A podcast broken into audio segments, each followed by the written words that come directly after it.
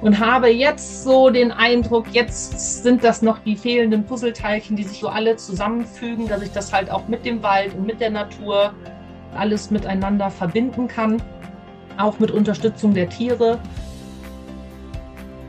Hallo und herzlich willkommen zu einer neuen Folge des Podcasts Jobnavigation Menschen und ihre Berufe. Mein Name ist Anni Nürnberg und jeden Montag stelle ich dir einen neuen Beruf vor und einen Menschen, der diesen ausübt frisches Grün, ein sanfter Wind auf der Haut, der Duft nach Harz, raue Rinde unter meinen Fingern, das Klopfen eines Spechtes. All das und mehr verbinde ich persönlich mit dem Wald. Für viele Menschen ist er ein Ort der Erholung, des Auftankens, ein Ort fürs Wochenende oder für den Abendspaziergang. Nur die wenigsten Menschen können den Wald ihren Arbeitsplatz nennen. Mein heutiger Gast Vicky aber schon. Sie ist Waldpädagogin. Was bedeutet das? Was macht sie dort? Über welche Umwege hat sie ihr Leben in diesen Beruf geführt? Und was liebt sie an dieser Arbeit im Wald so sehr? Das und mehr erfährst du in dieser Folge von Vicky. Ich habe ja in der Folge 68 die Leonie interviewt die als Försterin und sie hat dieses Fachgebiet Waldpädagogik erwähnt und da meinte sie, sie hätte jemanden, der das dem Podcast erklären könnte. Schön, dass du da bist, Vicky. Herzlichen Dank für die Einladung. Sehr gerne. Was ist denn Waldpädagogik? Waldpädagogik ist im Grunde genommen die Möglichkeit, große und kleine Menschenkinder für den Wald und die Natur zu sensibilisieren und den Wald als Lernort zu nutzen, um halt mit und in dem Wald lernen zu können. Und teilweise so, dass die Menschen es gar nicht merken, dass sie lernen. Mhm. Und das sind was für Menschen? Richtet es sich hauptsächlich an Schüler zum Beispiel oder auch an andere? Also das sind sowohl Schüler als auch Kindergartenkinder, das sind Erwachsene, das sind ähm, teilweise Menschen, die sagen, wir möchten gern einen, einen Kindergeburtstag mal anders draußen verbringen das ist wirklich ganz bunt gemischt. Ich sage immer von 0 bis 100. Mhm. Wer sich berufen fühlt, in den Wald zu gehen. Okay, und was machst du mit den Menschen oder was vermittelst du da? Also ich bin ja staatlich zertifizierte Waldpädagogin. Das ist eine Ausbildung, in der halt auch um, forstökologische Module stattfinden, Pädagogik mit gelehrt wird, um das Ganze natürlich auch ein bisschen didaktisch aufzubereiten. Und ähm, es gibt unterschiedliche Themen, die werden im Vorfeld mit dem Auftraggeber abgesprochen. Also das kann sein Tiere des Waldes, das kann Wald mit allen Sinnen sein, das kann Ökosystemwald sein, Wald und Wasser. Also da sind überhaupt gar keine Grenzen gesetzt. Das kann auch mal Wald mit Märchen sein.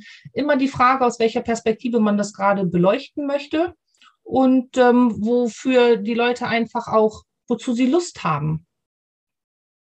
Das mhm. wird halt im Vorfeld abgesprochen. Das kann auch themenbezogen sein zu Unterrichtsinhalten, dass das quasi vorbereitet wird, nachbereitet wird oder Projektwochen. Also es ist eine große Vielfalt und sind immens viele Möglichkeiten einfach da. Okay. Und wie, wie hast du dieses, du hast gesagt, das ist eine Ausbildung, die du gemacht hast. Lernt man da auch dieses, dieses Wissen, was dazu gehört? Oder ja. kenn, kanntest du das vorher alles schon? Hm, also ein Teil kannte ich schon, da ich ähm, auch Jägerin bin und einen Falknerschein auch habe. Ähm, und für diese Ausbildung, für diese Scheine muss man natürlich auch gewisses Wissen sich auch aneignen und lernen. Von daher war ich da ein wenig vorbelastet. Aber gerade was den forstlichen Teil anbelangt, auch da habe ich ganz viel dazugelernt und letztendlich wir hören ja nie auf zu lernen. Also ich jede, ja. lerne jeden Tag neu dazu und ich lerne auch ganz viel von den Kindern, mit denen ich im Wald bin. Mhm. Zum Beispiel? Naja, mal wieder zu lernen, auch mal wieder aus einer anderen Perspektive zu schauen. Wir haben ja so viel verlernt durch unseren Alltag, ähm, durch unseren Arbeitsalltag. Und Kinder sind noch so unbescholten und, und sehen das einfach so pur und so rein, wo wir Erwachsenen ja schon dazu neigen, wieder was rein zu interpretieren oder ja mit den Gedanken schon wieder zwei, drei Schritte weiter sind und einfach auch mal im Hier und Jetzt zu bleiben und wieder diese Faszination auch nochmal ja wieder zulassen zu können auch. Ja, ja, das glaube ich. Und das ist halt total schön, weil ich habe halt ein, ein, Konzept natürlich zu dem Thema, was passieren soll. Ja, und wenn da aber plötzlich ähm, ein Tierschädel gefunden wird oder plötzlich ist da ein Tier, dann wird das unterbrochen, dann sind wir im Hier und Jetzt. Und das ist großartig, weil daraus entwickeln sich wieder ganz andere Dinge. Und ähm, dann ist das für mich dann auch wieder das Ziel, auch das wieder ins Große und Ganze bringen zu können. Denn mir geht es auch darum, dass es nicht immer nur ganz speziell auf den Wald alles gemimt wird, sondern der Wald gehört ja mit zum ganz großen System, wo wir Menschen halt auch mit dazugehören. Und mir ist es einfach wichtig, dass wir nicht immer nur Natur und Menschen quasi trennen, sondern ich denke, es wäre halt so schön, wenn die Menschen sich wieder darüber im Klaren werden, dass sie ein Teil der Natur sind und mit zu diesem System gehören. Mhm. Und das würde es halt viel leichter machen, natürlich auch sorgsamer mit Dingen auch umzugehen und bewusster. Ja. Ja. Und gar nicht, äh, wenn man jetzt Natur haben will, dann in den Wald zu gehen oder sowas, sondern das vielleicht auch mit dem eigenen Wohnraum und sowas dann auch zu verbinden. Genau. Ja, also selbst der eigene Garten ist ja schon Natur. Ja. Und selbst da im Kleinen, und selbst wenn ich nur einen Balkon habe und, und pflanze etwas ein, selbst da tue ich ja schon was für die Natur, wenn ich was Blühendes hinmache und biete quasi schon mal Bienen und, und Wespen, Insekten einfach schon mal Nahrung. Ja. Also es geht ja auch im ganz Kleinen, im eigenen System schon mal, im eigenen kleinen Kosmos. Mhm. Schön. Ja. Der Wald ist ja, wie du auch schon gesagt hast, da, da taucht dann mal ein Tier auf, also da passiert dann auch mal was. Mhm. Da, da passt du dich ja dann auch flexibel dem an, was da gerade passiert. Ja. Machst du wahrscheinlich ja nicht nur mit Kindern. Das mache ich immer. Mhm. Und ich versuche das auch immer mehr auch tatsächlich in meinen Alltag reinzulassen, weil das halt das Hier und Jetzt ist. Und das ja. ist dann ein Grund, warum es sich jetzt gerade zeigt. Ja. Dann gibt es natürlich die eine Möglichkeit zu sagen, ach nee, ich habe keine Zeit oder ich möchte das gerade nicht. Oder halt die andere Möglichkeit zu sagen, okay, was äh, möchte es mir damit sagen? Oder ja. was, was kommt da jetzt gerade mit ins Feld? Ja. Gerade jetzt bei so einem Thema Wald und Tier, was du ja auch gesagt hast, da kann es ja dann vielleicht auch mal passieren, dass gar keine Tiere auftauchen, oder? Hm. Jein. Vielleicht sind das keine Tiere, so große Tiere, dass wir sie jetzt direkt wahrnehmen. Mhm. Aber wir sind nie alleine im Wald. Ja. Und wenn wir uns mal eine Handvoll Erde nehmen, da sind da mehr Lebewesen drin als äh, Menschen auf der Erde. Ja. Die sehen wir dann vielleicht nicht immer mit bloßem Auge oder wir müssen halt mal genauer hinschauen. Und das ist halt so diese, ja, diese Sensibilisierung einfach. Und das ist halt so schön. Das ist halt von Gruppe zu Gruppe auch ganz unterschiedlich. Und es macht mir halt wirklich immer so viel Freude, einfach auch mal ganz intuitiv gucken zu können oder auch das, was sich einfach zeigt und was die Kinder finden, weil auch Kinder gehen ja ganz unterschiedlich mit dieser Umgebung auch um. Ja, definitiv. Und du hast ja auch eigene Tiere, die du manchmal mit einbringst, oder? Ja, ich habe ähm, zwei Hunde, zwei Frettchen und eine Schleiereule. Gerade die Eule, das finde ich cool. ja, die Eule ist halt ja, es ist halt was Außergewöhnliches. Was ist eine, eine Schleiereule, eine heimische Eulenart? Und es ist interessant, viele ältere Menschen kennen die noch, weil früher die Menschen ja eher mal noch einen Schuppen hatten oder auf dem Dachboden die Fenster ja auch mal aufgelassen haben, auch über den Winter. Und das waren halt die Überwinterungsplätze einfach der Eulen. Und ähm, in der heutigen Zeit, wo wir alle KfW oder Passivhäuser bauen, da ist halt so wenig Platz mehr für die Tiere. Und von daher sind sie gar nicht mehr so nah dran. Außer natürlich diejenigen, die eher auf dem Land sind und wirklich viel draußen sind, die dann schon mal sagen, ich habe das schon mal gesehen. Aber die meisten kennen es halt aus dem Zoo oder von irgendwelchen Falkner-Shows. Mhm. Ja. Und was machst du mit den Tieren? Also unsere Hunde sind ähm, der große ist ein, ein, Jagdhund, der wird auch jagdlich eingesetzt von uns. Ähm, der kleine Hund ist ein Dackel, der gehört unserem Sohn. Den nehmen wir nicht mit zur Jagd. Ähm, da arbeiten wir aber halt jagdlich quasi zur Nachsuche, wird der jetzt angelernt. Und Die nehme ich mit. Die Kinder freuen sich, wenn sie die Hunde an der Leine haben. Das ist natürlich dann auch der Bezug, was sind denn Hunde? Für viele sind es ja Familienmitglieder und ähm, ja, für die Jäger sind es halt auch zum Beispiel Helfer. Und somit kann man halt immer noch schön den, den Bogen schlagen, dass ja jeder letztendlich, jedes Lebewesen auch ein, eine Aufgabe hat und einen Nutzen hat und auch wichtig ist für das System. Und das kann ich natürlich dann wirklich äh, lebendig, was anzufassen ist und was wirklich da ist, ist es natürlich auch viel leichter verständlich für die Menschen. Mhm. Auch die Frettchen sind ja Helfer der Jäger. Und ähm, da wird aber dann auch ganz schnell klar, wenn sie die spitzen Zähne sehen, dass es halt auch Raubtiere sind. Und ähm, ja, das ist einfach nochmal eine vielleicht fremde Welt den, den Menschen nochmal tatsächlich näher bringen zu können. Inwiefern sind Frettchen Helfer der Jäger? Ja, weil Frettchen ja ähm, gerade bei den Falkner mit eingesetzt werden zum Frittieren. Wenn man mit dem Habicht zum Beispiel Kaninchen jagt, werden die Frettchen in Kaninchenbau eingeschlieft. Ah. So hm, heißt das in der Fachsprache. Das heißt, die gucken, ob jemand zu Hause ist und wenn die Kaninchen merken, oh, da ist ein unliebsamer Besucher, dann verlassen die ihren Bau und somit ähm, hat der Habicht dann die Möglichkeit, seinen Jagdflug anzusetzen. Mhm. Ja. Spannend. Ja. Und du bist ja auch Jägerin, hast du gesagt. Genau. Was, was machst du in dem Kontext?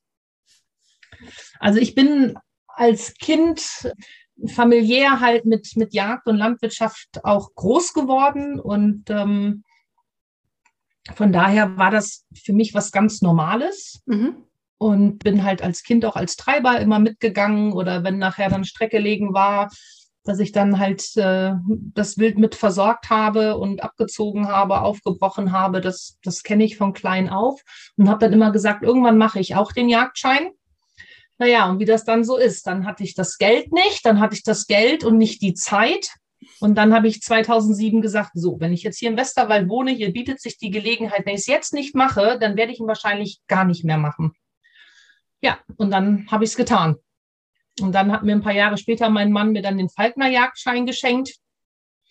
Dann durfte ich die nächste Prüfung machen. Das ist momentan zeitlich, schaffe ich es nicht mehr allzu sehr äh, auf die Jagd zu gehen. Das ist anscheinend momentan nicht dran. Da kommen wieder andere Zeiten. Mhm. Und durch Corona war ja mit den Treibjagden auch nicht ganz so viel. Das ist gerade nicht dran. Mhm. Aber worum geht es dann da? Geht es darum, dann bestimmte Tierbestände zu äh, einzugrenzen oder mit welchem Ziel? Passiert naja, es ist ja Hege und Pflege, was die, die Jäger halt auch hm. sich auf die Fahne geschrieben haben. Natürlich ist es einmal zu schauen, es, es gibt ja Abschusspläne. Also es wird ja geguckt, wie groß ist dieser Lebensraum, sage ich jetzt mal, der zu bejagen ist und wie viele Tiere leben dort momentan und wie viele sind quasi tragbar. Das heißt, es wird quasi eine Vorgabe gemacht, wie, wie viele Tiere quasi in diesem Jagdjahr erlegt werden sollen.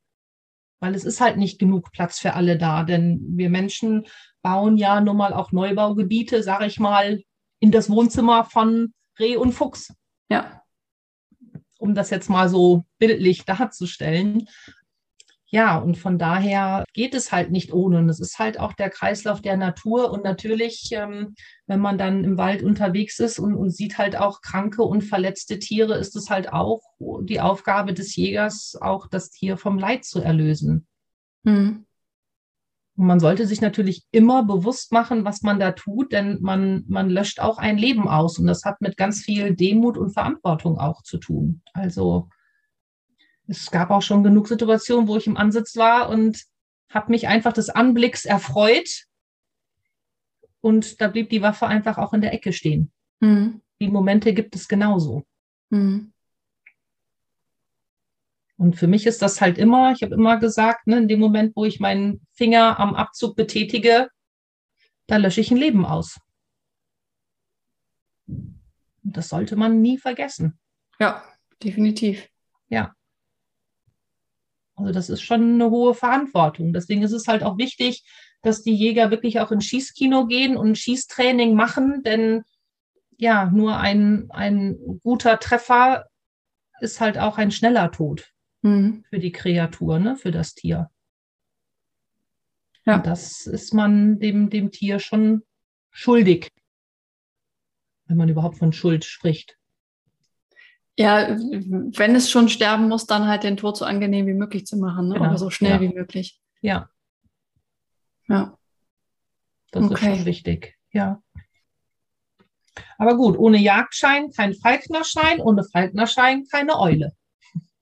Ah, okay. Ja. Die kann man nur halten, wenn man einen Falknerschein hat. Genau, ja. Was ist daran so besonders, eine Eule zu halten? Hm, ist die Frage, aus welcher Perspektive man das dann sieht. Ne? Also klar, es soll natürlich alles artgerecht sein. Also es gibt auch ähm, Vorschriften, wie groß die Voliere sein muss, je nach Tier, je nach Größe. Also das ist alles etwas, ähm, was vorgegeben wird und Gott sei Dank auch kontrolliert wird, denn das ist wichtig, denn den Tieren soll es ja auch gut gehen. Ähm, ja, es ist halt letztendlich ein, ein wildes Tier, was man ja auf einem begrenzten Raum hält. Und da ist es natürlich schon wichtig zu wissen, was zu beachten ist in der Haltung, was die Tiere brauchen, von, vom Futter, von, von der Haltung her, ähm, dass es einen geschützten Raum hat, auch in der Winterzeit, denn die Schleiereule kann zum Beispiel kein, kein Fett anlegen. Mhm. Deswegen braucht die Eule halt im Winter definitiv einen geschützten, zugfreien Raum. Aber das sind alles Dinge, die man lernt und ähm, ja. ja. deswegen ist es gut, dass es einfach nicht jeder machen darf. Ja. Sehr spannend. Mhm. Du hast eben schon gesagt, dass du äh, mit Wald und Landwirtschaft aufgewachsen bist. Wie hat denn dein Weg angefangen? Du bist wahrscheinlich nicht sofort Waldpädagogin geworden. Oh nein, da gab es ganz viele, ganz viele Stationen vorher. Ja, ich bin an meinem zweiten Geburtstag, sind wir damals in die USA ausgewandert. Da war ich halt im Kindergarten und auch schon mal als erstes Schuljahr in der Schule. Ähm, bin dort zweisprachig aufgewachsen und sind dann nach Deutschland zurück. Ja, da habe ich ganz normal meine Schulzeit absolviert. Ich bin allerdings schon mit 13 von zu Hause ausgezogen, also schon ganz früh und habe dann tatsächlich auch bei meiner Tante wieder auf dem Bauernhof gewohnt, wo ich quasi schon immer meine Ferien verbracht habe. Weil für mein Leben gern habe ich ja gerne auf dem Trecker gesessen und das konnte man also morgens ähm, durch die Stadt bringen auf einen Schlag und ich habe dann abends über Funk gesagt, ich bin jetzt fertig, kann gleich jemand kommen und mich wieder abholen. Und mittags habe ich nochmal daran erinnert, man möge mir bitte auch was zum Mittagessen bringen. Und da war ich also ganz glücklich, wenn man mich gefragt, was das machst du am liebsten, habe ich immer gesagt, Trecker fahren. und ähm, ja, und da war natürlich dann auch immer die, die gute Möglichkeit zu jagen. Hatte dann damals die Idee, weil wir in, in Nordrhein-Westfalen damals der letzte Jahrgang waren, die probemäßig ein Praktikum machen durften am Gymnasium. Das gab es ja zu der Zeit am Gymnasium noch gar nicht.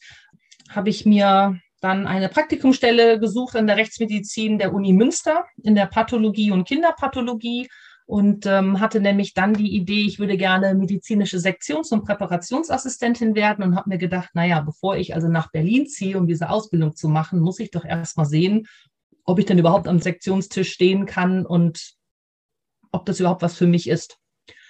Ja, und dann habe ich dieses Praktikum gemacht und bin dann nach der Schule nach Kanada gegangen für ungefähr ja, ein knappes Jahr war es damals und habe da auf einer Farm gelebt und gearbeitet und da war ich dann wieder in der Landwirtschaft, andere Dimensionen in Kanada.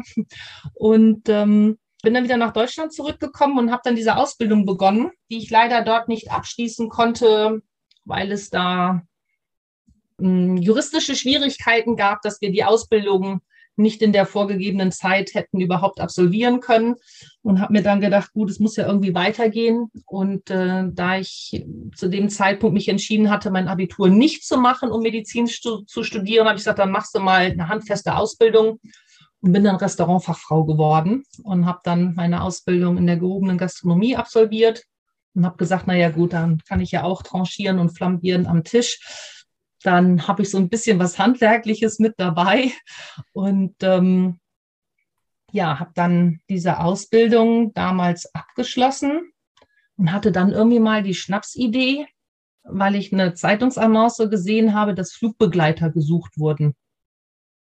Dann habe ich da meine Bewerbung hingeschickt und bis zum heutigen Tage habe ich von dieser Airline nie wieder was gehört und habe mir dann gedacht, naja, also hier so Charter ist ja eigentlich auch nicht das, was du willst und habe mir gedacht, dann rufst du doch jetzt einfach mal bei einer renommierten Fluggesellschaft an und bewirbst dich einfach mal und war gerade auf dem Sprung, meinen Zug zu kriegen in den Urlaub. Ich wollte nämlich nach Österreich zum Skilaufen und da klingelte mein Telefon und man hat mich gefragt, hätten Sie Zeit, mal eben ein, ein Interview zu machen? damit sie bei uns dann Flugbegleiterin werden können. Da habe ich gesagt, ich habe genau zwölf Minuten Zeit. Und dann haben wir das alles gemacht. Und da habe ich gedacht, naja gut, ich bin ja jetzt nicht so wirklich, mh, hm, also ohne Wertung, so das die typische Tussi, also weil man kannte mich in mit Latzhose und schmutzigen Klamotten und immer ohne Make-up. Habe ich gedacht, naja, vielleicht bin ich auch jetzt nicht unbedingt so habe ich nicht so gerade das Profil, was man vielleicht so sich als Flugbegleiterin vorstellt und habe gedacht, na ja, war jetzt ganz lustig, jetzt gehe ich mal Skilaufen. Ja, und zwei Tage später bekam ich einen Anruf, du musst nach Hause kommen. Sag ich, wieso? Ja, du hast ein Vorstellungsgespräch. Sag ich, wo? Ja, bei der Airline. Ja. Und dann nahm das seinen Lauf. Also ich wurde dann tatsächlich genommen, hatte zwischenzeitlich noch eine OP, sodass ich zu der medizinischen Untersuchung musste und ich war noch auf Krücken. Da habe ich gesagt, liebe Leute, kann ich kommen? Ja, kommen Sie mal. Ja, also ich wurde tatsächlich auf Krücken, konnte ich den Grundlehrgang tatsächlich starten und es ist aber dann alles gut verheilt, sodass ich dann auch flugtauglich geschrieben wurde und habe gedacht, das mache ich mal ein, zwei Jahre. Es wurden 16 Jahre daraus. Und ähm, ja, so habe ich mir halt mal die Welt angeschaut und habe da ganz tolle Erlebnisse gehabt. Und dann hat sich die Möglichkeit noch geboten, dass ich dort ähm, noch als Trainerin und Moderatorin noch arbeiten durfte und Seminare gegeben habe, Kommunikationssicherheitsseminare und ein bisschen im medizinischen Bereich für Cockpit und Kabine. Mhm. Und dann war das für mich so ein bisschen eine Balance, dass ich wieder so ein bisschen auch Erdung hatte. Ja. Weil die Fliegerwelt ist schon eine sehr spezielle Welt. Inwiefern? Naja, wir arbeiten oder ich habe damals gearbeitet, wo andere Leute zu Hause waren und also sehr atypisch, was ich ja kannte aus der Gastronomie einfach. Ja, und das Umfeld darf halt dann auch lernen, damit umzugehen. Na, was hast du heute so gemacht? Ja, ich bin gerade aus New York gekommen. Ich war gestern mal kurz da Kaffee trinken und ich habe dir auch was mitgebracht und übermorgen bin ich dann in Paris und was für die Flieger ja eine Normalität ist, und Arbeit, weil es waren ja manchmal auch nur Minimum Ruhezeiten und für andere, oh, guck mal, die macht ja überall gerade Urlaub. Hm. Also von daher ist es schon speziell und es war mir immer wichtig, tatsächlich auch geerdet zu sein und die Bodenhaftung zu haben, um da jetzt tatsächlich bildlich gesprochen nicht irgendwie abzuheben, weil das Leben zu Hause, das ist ja mein Leben und das andere ist halt mein, mein Beruf, die, die Arbeit, der ich nachgehe. Mhm. Und das war mir wichtig, mich da nicht zu verlieren. Und deswegen habe ich mich dann irgendwann entschieden oder habe das dann gesehen, Mensch, es gibt hier eine Ausbildung zur zertifizierten Waldpädagogin. Und da habe ich so gedacht, Mensch, das wäre doch mal was. Ja, und habe mich dann auch da damals beworben. Da gab es noch ein bisschen Wartezeit. Und dann konnte der Kurs dort starten bei Landesforsten Rheinland-Pfalz. Okay, und die Fliegerei hast du an den Nagel gehängt. Ja, das war so ein Verabschiedungsprozess, weil ich dann halt dauerhaft flugdienstuntauglich geworden bin, weil meine Gesundheit da nicht mehr mitspielen wollte. Und das war in Ordnung, das war schwierig. Und ähm, bin dankbar für die Zeit, die ich da erlebt habe, mit all den Menschen, denen ich dort begegnet bin, mit all den Erlebnissen und Erfahrungen und auch äh, ja, Wälder auf der Welt gesehen zu haben. Ja, und dann hat halt ein neues Kapitel begonnen als mhm. Erdling. Und hast du jetzt das Gefühl, angekommen zu sein? Beruflich angekommen zu sein oder was meinst du mit angekommen zu sein? Beruflich, ja. Ja, ich glaube, ich erkenne gerade meine Berufung, da ich natürlich überlegt habe, was, was machst du, nachdem du jetzt nicht mehr fliegen kannst, sollst, möchtest. Mm. Und mir auch klar war, dass ich nicht mehr in der Gastronomie arbeiten werde, habe ich dann noch so ein Fernstudium gemacht zur geprüften Aus- und Weiterbildungspädagogin. Und wie gesagt, die Waldpädagogik habe ich ja dann auch noch abgeschlossen und habe dann auch für einen großen Bildungsträger gearbeitet im Bereich der Berufseinstiegsbegleitung und habe dann gedacht, na, also das kann es ja auch nicht so alles gewesen sein. Also letztendlich habe ich ja schon seit vielen, vielen Jahren gecoacht, ohne dass es irgendwo auf dem Papier stand. Mhm. Habe mich aber dann noch entschlossen, noch eine systemisch-individualpsychologische Coaching-Ausbildung zu machen und ähm, noch eine Supervisionsausbildung. Und ähm, ja, habe da, sage ich mal, mein Portfolio noch erweitert und mache jetzt quasi zurzeit tatsächlich gerade noch eine multidimensionale Coaching-Ausbildung, habe gerade mein, mein Reiki 1 abgeschlossen und habe jetzt so den Eindruck, jetzt sind das noch die fehlenden Puzzleteilchen, die sich jetzt so alle zusammenfügen, dass ich das halt auch mit dem Wald und mit der Natur jetzt irgendwie alles miteinander verbinden kann, mhm. auch mit Unterstützung der Tiere denn mit der Schleiereule gehe ich halt auch ehrenamtlich ins Hospiz und ähm, gehe auch, werde auch in Pflegeheimen gebucht, sodass ich also dann auch mit den Hunden und mit der Eule auch regelmäßig ins Pflegeheim gehe und ja, den Menschen einfach so nochmal die Natur nochmal mit ins Haus bringe quasi. Mhm. Sehr schön. Ja. Und das ist ähm, eine sehr erfüllende Tätigkeit auch. Ja, und ich glaube, es ist einfach meine Berufung, tatsächlich mit Menschen und mit und in der Natur das miteinander zu vereinen. Und ähm, das zeichnet sich jetzt so ab, dass ich da jetzt in der Richtung weiter voranschreite. Ja. Das heißt, das Coaching ist auch in der Natur oder ist das, wie ja. man es kennt, in einem Coaching-Raum? Ich sag mal sowohl als auch. Mhm. Manche Menschen brauchen ja das, was, was sie kennen und benötigen vielleicht einfach noch ein bisschen mehr Zeit, wenn sie das als solches, den, den geschlossenen Raum, sage ich mal, als, als Komfortzone betrachten, brauchen vielleicht ein bisschen Zeit, um dann zu sagen, ich, ich verlasse meine Komfortzone und versuche vielleicht mal was anderes. Ähm, aus der Erfahrung heraus ist aber Coaching in und mit der Natur tatsächlich ein, eine sehr besondere Art und Weise und auch eine sehr heilsame, also ein heilsamer Raum auch ohne Grenzen, mhm. wenn man das jetzt räumlich betrachtet, ähm, den die Menschen dankbar annehmen und ähm, als positiv auch empfinden. Ja. Ja. Allein die Bewegung in die Natur zu gehen, macht ja auch schon was. Also Be Bewegung löst ja auch schon Dinge. Richtig. Also das sind ja so viele Komponenten, die da mit reinspielen. Ne? Es ist ja die Bewegung, es ist die Luft, es ist ja. einfach wirklich mit allen Sinnen geerdet zu sein im wahrsten Sinne des Wortes und einfach keine Begrenzung zu haben. Es ist ja frei und offen und man ist mobil und ist ja nicht nicht daran gebunden, an einer Stelle zu bleiben. Wenn wir das online machen, sind wir natürlich vor dem Bildschirm. Ja. Meistens auch dann im gleichen Raum. Aber in der Natur können wir sagen, ach, jetzt setzen wir uns aber da hinten mal drüben auf die Wiese oder wir setzen uns jetzt mal da hinten auf den Baumstamm oder was da halt gerade bei den Menschen für Impulse kommen. Es bietet halt ähm, Flexibilität auch.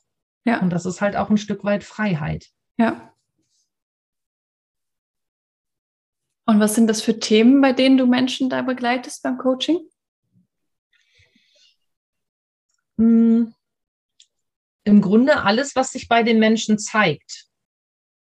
Ich denke, die Ziel, meine Zielgruppe sind die, die sich darauf einlassen möchten oder für sich auch erkennen, dass Natur für sie vielleicht mal wichtig war und sie das vielleicht wieder in ihr Leben lassen möchten oder generell ja tatsächlich vielleicht auch den Gedanken haben, die Natur bedeutet mehr Freiheit für mich, um auch Freiraum zu haben weil letztendlich gebe ich ihnen damit ja auch einen Raum, den sie vielleicht nicht unbedingt kennen und sich aber auf den Weg machen können. Ja.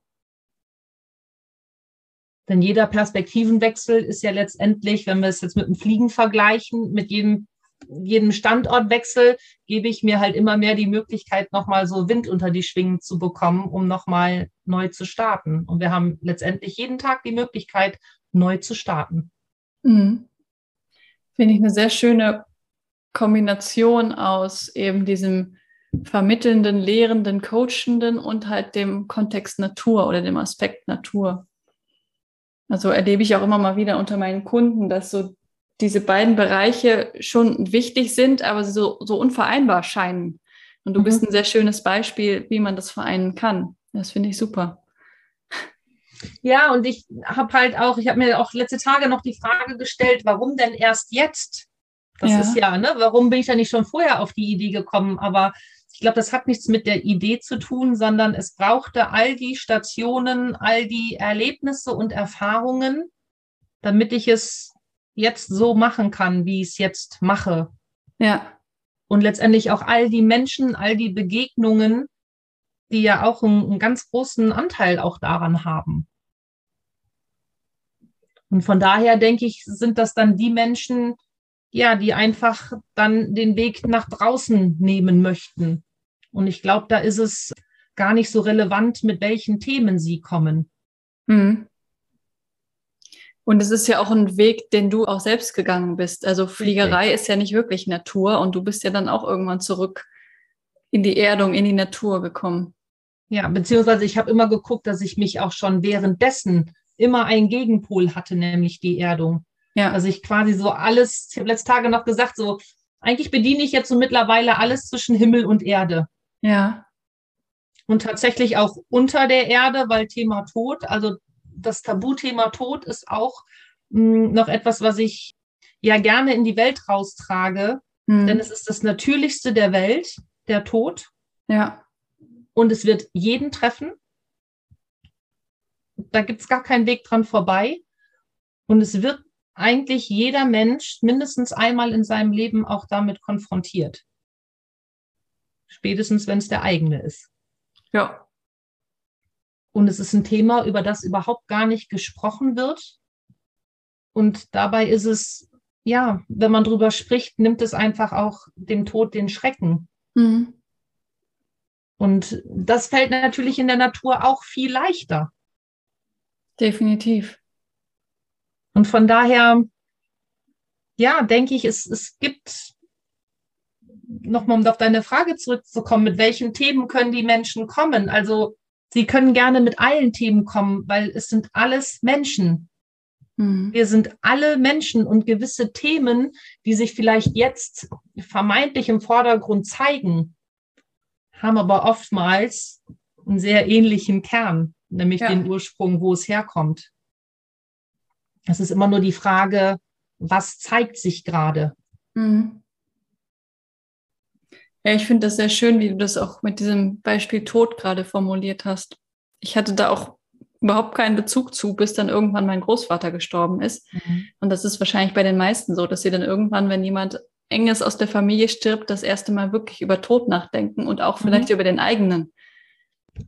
Und ja. ich fand das auch sehr sehr positiv, auch mal über meinen eigenen Tod nachgedacht zu haben und auch mal mit meinem Mann darüber gesprochen zu haben, was, was wäre denn dann? Ja. Ja. Ja, und wie schön wäre es, wenn wir mit einer Leichtigkeit darüber sprechen könnten. Ja. Weil nur weil wir darüber sprechen, heißt es ja nicht, dass wir jetzt direkt sterben. Definitiv. Und wir ziehen es ja dann auch nicht ins Feld als negative Energie, weil viele Leute sagen, ich lebe jetzt und dann rede ich doch nicht über solche negativen Dinge, da mache ich mir doch keine Gedanken drüber. Nein, musst du auch nicht. Du bist herzlich eingeladen, es zu tun, weil es einfach auch befreiend ist. Und es schafft auch so eine ganz, ganz besondere Verbindung auch zu dem Menschen, mit dem du gerade darüber sprichst.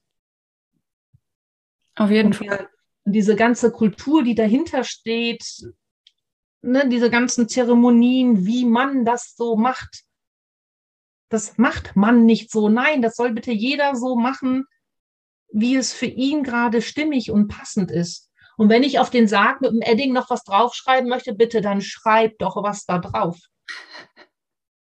Ja, und die Kinder, lass die Kinder doch was da draufmalen oder mit bunten Händen Abdrücke machen. Lass die Kinder teilhaben, weil die zeigen uns nämlich, wie es geht. Mhm.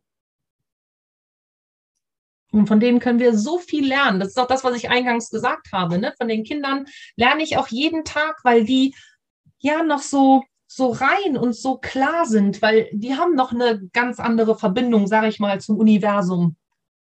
Die sind noch nicht so verkopft. Ja. Und da können wir uns alle noch mal so ein Scheibchen von abschneiden. Definitiv. Also das merke ich ja jetzt schon. Ich bin ja vor fünf Monaten Mutter geworden. Und mhm. das merke ich ja jetzt schon, wie viel Leichtigkeit und Lockerheit die Kleine auch reinbringt. Mhm. Letztens ging es mir nicht gut und ich habe geweint und sie hat angefangen zu lachen. da musste ja. ich auch lachen. Mhm. Ja. Ja. Ja, und du konntest lachen, weil du hingeschaut hast. Ja. Wenn du nicht hinschaust, dann bleibst du halt gerade in deinem Feld. Ja. mhm. Ja, du hast jetzt sehr schön den Bogen auch zum Anfang zurückgeschlagen zu den Kindern. Gibt es denn sonst noch was, was du den Zuhörern gerne mitgeben möchtest? Über deinen Beruf, über dein Leben, über die Berufswahl generell? Ja, also generell Beruf und Berufung. Ich glaube, es ist ein, ein ganz großes Geschenk, wenn man tatsächlich seine Berufung gefunden hat mm, und das tatsächlich als Beruf dann auch ausüben kann und damit seinen Lebensunterhalt bestreiten kann. Mhm. Mm, das funktioniert vielleicht nicht immer zu Beginn, weil es vielleicht so anders ist, was man sonst so macht, so allgemein gesprochen. Und ich ermutige aber alle tatsächlich wirklich in sich hineinzuhören, was ist es, was ich möchte und was liegt mir so am Herzen. Mhm.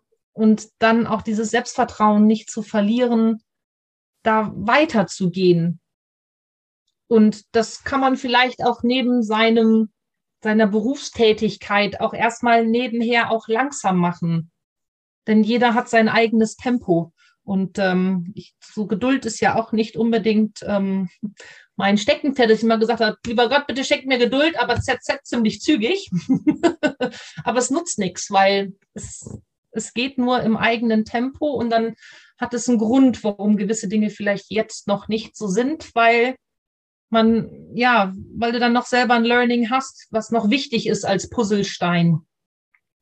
Und ich glaube, dieses Gesamtbild des Puzzles ich glaube, das ist dann fertig in dem Moment, wo, wo sich das irdische Leben dann dem Ende neigt und ähm, du dann quasi das letzte Puzzleteilchen hinlegst und sagst, so, und das ist mein Puzzle. Mhm. Das ist mein, mein Lebensbild. Mhm. Ja, und manchmal findet man halt das passende Stückchen, muss man ein paar Mal rumdrehen und doch nochmal an unterschiedlichen Stellen gucken, wo es denn jetzt so hinpasst geht ja nicht immer so schnell, je nachdem, wie viele Teile das so sind. Und auch das wissen wir ja meist vorher nicht. Ne? Manche haben vermeintlich nach außen hin scheinen vielleicht größere und dadurch weniger Puzzleteile und andere vielleicht ganz, ganz viele kleine. Mhm. Aber ich glaube, das ist auch das, was halt so viel im Innen passiert, was halt nicht sichtbar ist, immer fürs Außen. Und von daher ja, Geld ist nicht alles. Natürlich, wir brauchen etwas, um, um leben zu können. Aber dieses immer höher, schneller, weiter und noch viel mehr, das sieht man ja gerade in unserem Weltgeschehen, das fliegt uns alles irgendwann mal um die Ohren. Mhm. Und deswegen Bodenhaftung, geerdet sein, guten Draht nach oben und wirklich auch auf sein Herz hören. Ja. Vielen und lieben Dank für dieses schöne Schlusswort. Ja, sehr gerne. Herzlichen Dank, dass ich hier sein durfte heute. Sehr gerne. Das war eine weitere Folge des Podcasts Jobnavigation Menschen und ihre Berufe mit Anni Nürnberg. Ich hoffe, dass diese Folge dir einen weiteren spannenden Beruf aufzeigen konnte. Vielleicht bist du ja selbst auch gern im Wald, hattest aber bisher keine Idee, wie man Beruf und Wald kombinieren kann oder was man im Wald arbeiten kann, außer als Förster. Wenn du noch nicht sicher bist, welcher Beruf deine Berufung oder dein Traumjob sein könnte und wenn du dir eine Begleitung in dieser Frage wünschst, bin ich das gerne für dich und helfe dir gerne dabei, Klarheit zu finden. In unserem Online-Kurs oder im Coaching mit mir erarbeiten wir deine persönlichen Traumjob-Kriterien und welche Berufe, Unternehmen, Stellen und so weiter dazu passen. In den Show Notes findest du einen Link zu meiner Webseite, dort kannst du auch ein Erstgespräch buchen. In der nächsten Folge in zwei Wochen interviewe ich einen waschechten Psychotherapeuten. Wenn du keine neuen Folgen mehr verpassen möchtest, abonniere diesen Podcast in deiner Podcast-App. Deine Anni von Jobnavigation. Die Bella, der Golden Retriever, den ich habe, die hat zum Beispiel eine wahnsinnige Panik vor Fliegen. Und das ist ein schöner Einstieg eigentlich, wenn ich so ein bisschen von ihr zu erzähle, dass, dass Menschen mit Angststörungen halt sagen können, ach ja, das kann ich verstehen, dass so aus dem Nichts heraus die Angst eben dann da ist oder bei einer Phobie.